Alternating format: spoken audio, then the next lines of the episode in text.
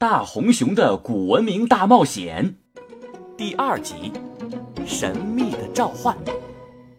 原来花泽的爸爸是这座研究中心的投资人，所以花泽进入这里就跟回自己家一样，没人拦他。研究中心里面非常明亮，周围全是玻璃结构，太阳光透过屋顶照了进来，把整洁的地板照得闪闪发光。守在门口的门卫，竟然是一个穿着西装的机器人。已完成对访客的身份扫描，访客身份李花泽先生，您是我们这里的 VIP，请进。嘿嘿，听见没？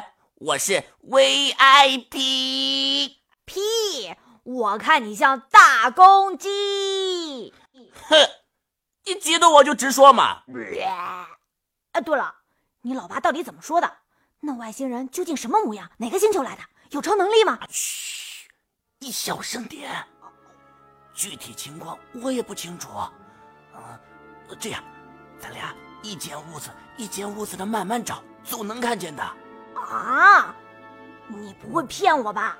我骗你干嘛？我爸说，这里就是咱们中国的五十一区。五十一区你知道吗？怎么会不知道？五十一区位于美国内华达州的沙漠里，那是一个空军基地。传说五十一区里面有外星飞船、UFO 以及外星人接触的证据，而且现在可能还关着外星人呢。嘿，迪迦，你知道了不少嘛？一般一般，也就比你多看了几百本书吧。哼，吹牛。所以这里。也关押着外星人。花泽话虽这么说，不过迪迦越往研究中心里面走，就越觉得自己上当了。虽然很多叔叔阿姨都穿着白大褂，看起来像是科学家，可迪迦却看到，这些人竟然在上班的时候看漫画、玩扑克牌，甚至还有几个人正在用手机在打游戏。哇，这群人好闲啊！怎么跟小区的老爷爷老奶奶似的？这哪像研究外星人的样子啊？呃，这个你不懂了吧？因为今天是周日嘛，所以大家都在休息，休息很正常呀。啊，啊在家里休息不好吗？迪迦和花泽围着一楼的研究室绕了一圈，也没发现任何与外星人有关的线索。最后，花泽不得不去给他爸打电话询问具体情况。迪迦却被走廊尽头的一间玻璃餐厅吸引。餐厅的里面摆着一张长长的桌子，桌子上码着各式各样的蛋糕，旁边还挂着一张牌子，上面写着八个大字：“美味蛋糕，免费品尝。”蛋糕，免费的啊！哈哈，嘿，既然没有外星人，那我一定要去吃的饱饱的，来填补我受伤的心灵。蛋糕，我来了！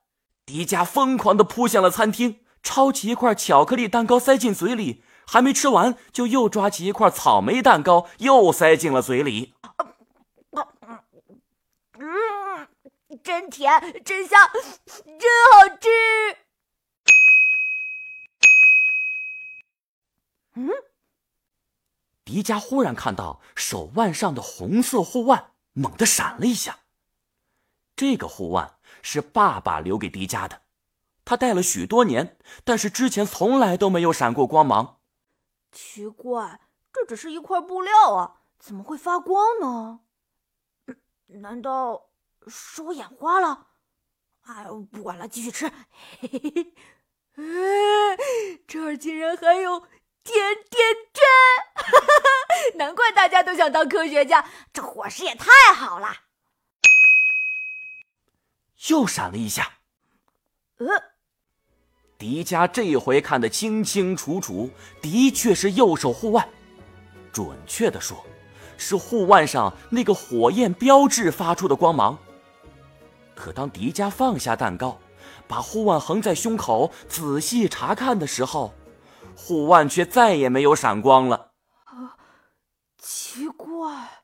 可当迪迦平抬手臂，那护腕就又闪了。迪迦就这样反复试验了几次，他忽然意识到，只有自己把护腕对准餐厅对面那一扇半开半合的房门，护腕才会亮起来。似乎有什么奇怪的东西正在召唤着迪迦。难道？难道那里有外星人？朋友们，你们觉得到底是不是外星人在呼唤我呢？你们心目中的外星人都长什么样子呀？快在留言区或者大红熊星球的微信公众号告诉我吧！